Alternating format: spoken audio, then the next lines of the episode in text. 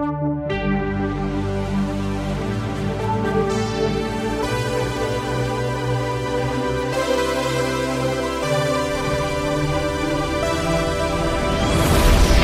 dia, boa tarde, boa noite, nerds digitais. Aqui é o Rafael Cruz e está começando mais um episódio do Digital Nerd, o podcast do Nerd Rico. Esse programa é dedicado a todos os infoprodutores, empreendedores digitais e aos iniciantes no mercado, que eu chamo de padawans do digital. E se você quer viver isso junto comigo, então vem. Vem para mais um episódio do Digital Nerd e que a Força Nerd esteja com você.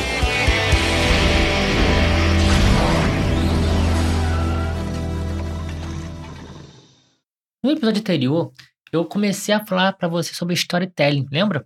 Se você não viu esse episódio, corre lá para assistir porque vai ser muito rico você ouvir esse episódio antes de ouvir esse aqui, tá? Ele, ele complementa o que eu vou falar aqui agora, tá? E até porque tem uma ordem lógica, tá?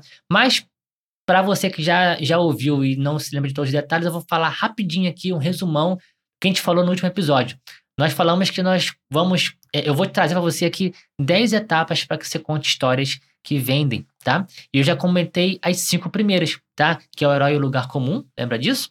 Onde se apresenta o herói, apresenta o ambiente dele para a audiência. O segundo passo é a grande dor. Esse herói em algum momento ele vai revelar que ele tem uma grande dor, uma grande dificuldade, um grande desafio na vida dele, tá? E você vai apresentar isso para a audiência.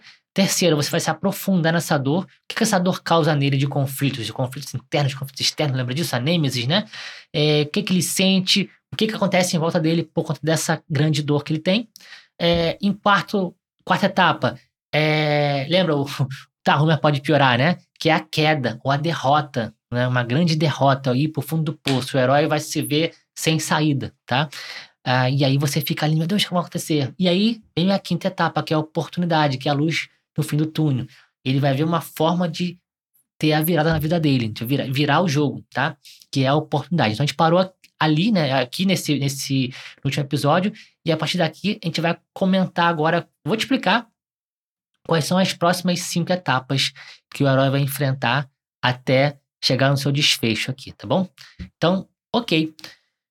Qual é a sexta etapa? Depois que ele descobre, depois que ele tem, é, ele vislumbra uma oportunidade para ele mudar o jogo dele, tá?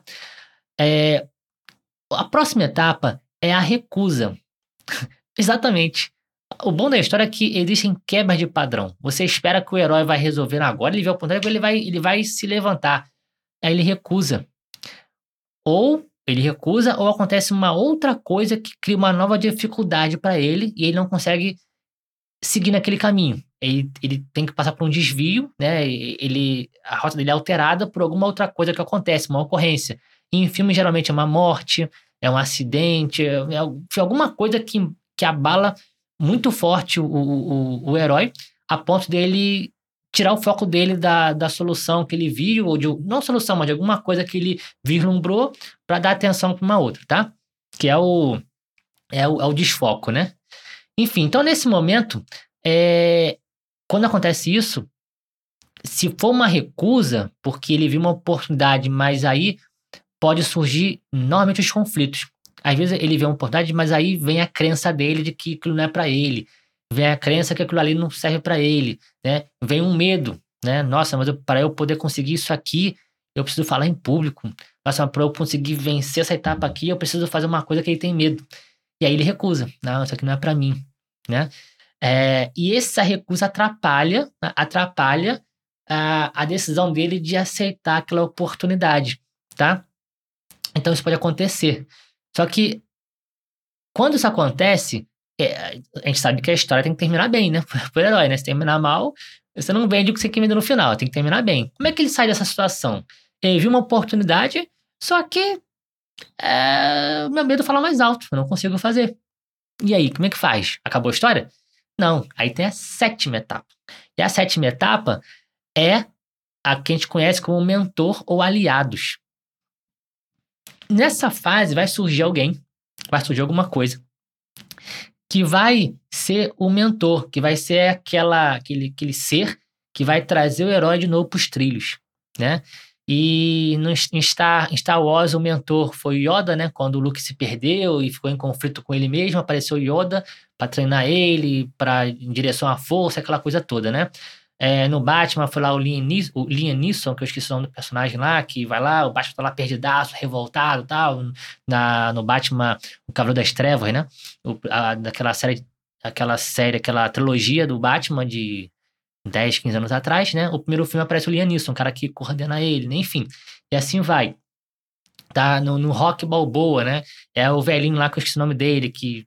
Ai, quase deu um spoiler agora, né? Mas enfim, é o velhinho que nos três primeiros filmes ajuda o Rock a, a, a vencer batalhas épicas, né? Enfim. Então sempre tem um mentor que aparece, né? ou aliados que aparece na hora que o herói mais precisa, né? É, o próprio, falando de rock, né? É, o próprio o próprio Rock, né? Quando tem esse velhinho que ajuda o Rock e tal. Só que depois que esse velhinho sai de cena, vamos chamar assim, aparece um outro, não um mentor, né? Mas um aliado, que é o próprio o Apollo Creed, né? Apollo Creed, que foi oponente dele nos, no, nos dois primeiros filmes, né? E depois vira aliado né, dele, né, se junta, né, enfim, e ajuda ele a, a, ainda aprimorar mais ainda as técnicas dele e tudo mais, né, para ele ser um, um, lutador ainda melhor, do que ele já era, talentoso, né, que já era talentoso. Enfim, quero dizer que esse mentor tem esse papel, tem o papel de resgatar o herói, né, cara, acorda, vamos por aqui, eu vou te ajudar nessa, nessa missão, tá? E na. Eu sempre uso exemplo de filmes para ficar fácil você entender o papel do herói, porque você já viu esses filmes, então você já entendi, fica fácil de entender, tá? Mas no, no seu no seu mundo, se por acaso você é um expert, né? Se por acaso você é um cara que ensina pessoas a resolver algum problema, você pode ser o mentor delas, né? Você pode ser o cara que vai trazer elas de volta para os trilhos, tá? Então, o herói, ele pode ser uma pessoa que está numa dificuldade e de repente essa pessoa vê um conteúdo seu, vê, vai para uma palestra sua tal, e você, como mentor, vai, ó, você vai precisar vir por aqui, não precisa fazer isso aqui, você vai fazer isso aqui que vai dar certo. Você dá o caminho pro cara. E aí a pessoa, nossa, dali em diante, ela vai seguir, né, o caminho, tá? Então, é esse, o mentor tem esse papel. Feito isso, a, o mentor resgata o herói. Só que o herói continua com os conflitos dele. Só que agora ele tá com uma nova ferramenta, que é uma pessoa, alguém apoiando ele e mostrando para ele uma outra perspectiva, tá? Então, esse herói, invariavelmente ele vai para a etapa 8, que é a etapa onde vai ter um grande desafio. Ele vai precisar ter uma batalha final, ter um, um, um, um grande embate né, interno ou externo, para que ele possa ter, é, alcançar a transformação que ele pretende, tá? E essa é a batalha mais difícil de todas, tá? É o, é o, no filme é quando chega aquela batalha final, né? É, que é o clímax da história tal, tá? É nesse momento. É nessa hora que o, o herói está prestes a conquistar o que ele pretende, né? A se transformar. Tá? Nessa hora, tá? É o grande desafio, tá? E no storytelling comum, é, isso se estende um pouquinho mais, porque aí nessa grande batalha ele perde, é, tem recuo, uma série de coisas, mas a gente vai pular porque não é necessário para marketing, tá? Marketing pode ser mais direto ao ponto. Então, a partir do momento do grande desafio, ele vai vencer né, esse desafio e ele vai ter a transformação que ele tanto desejava. Ele vai conquistar aquilo que ele pretendia, né? Então, por exemplo, se você trabalha, se você fala para um público que é, tem um emprego formal, só que a pessoa, por exemplo, ela quer, ela quer empreender, qual o desafio que ela tem? Abandonar aquela vida dela. O desafio dela é pedir demissão. É difícil, né, pedir demissão. Aí vem os medos, né, os conflitos, mas eu ficar sem dinheiro, isso não der certo, isso, né? Aí vem um aliado, certo? Se a pessoa quer passar num concurso público, ela estuda, estuda, estuda, é concurseira, né? Qual é o grande desafio dela? É a prova.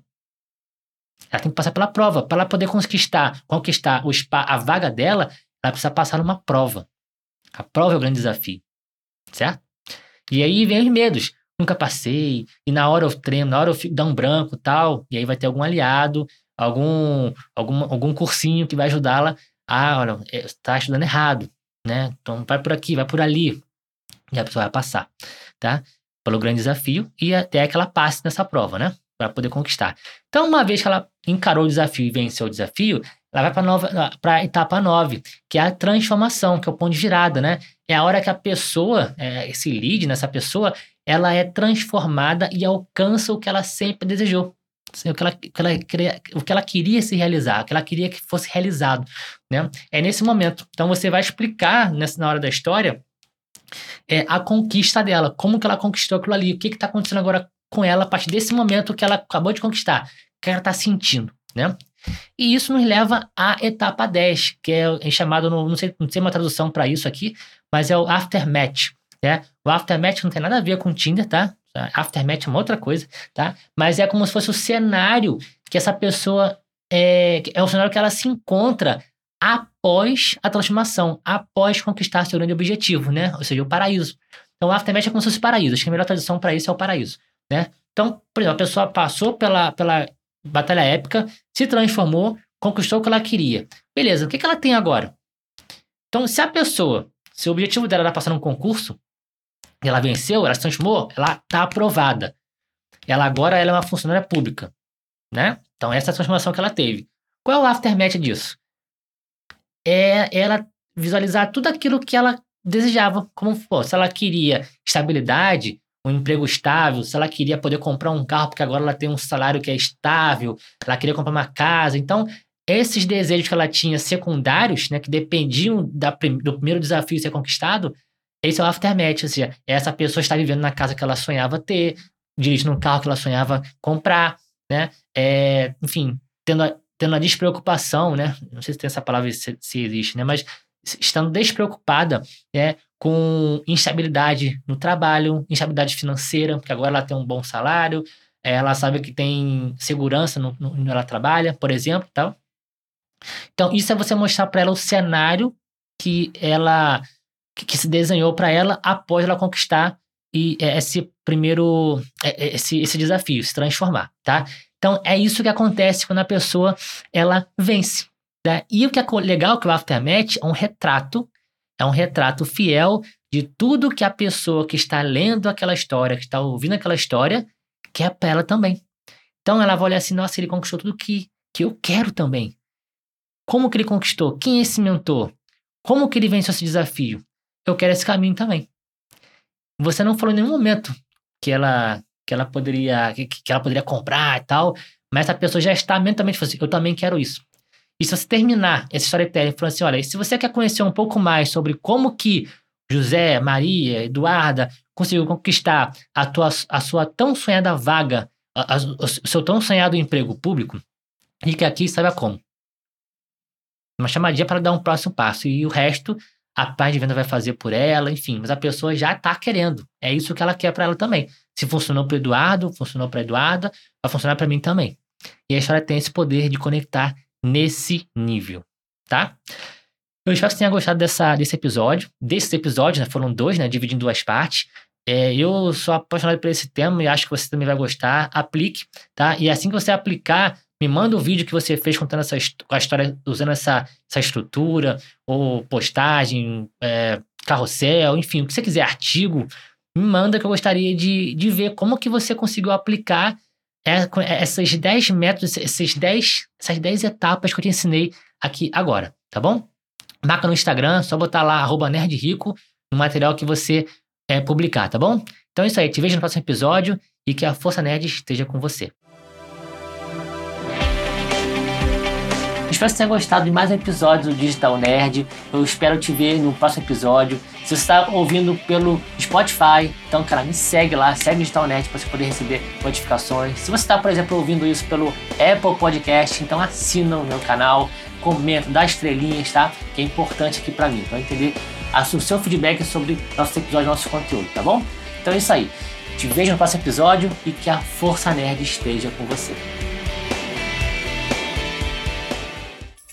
Uma produção, voz e conteúdo.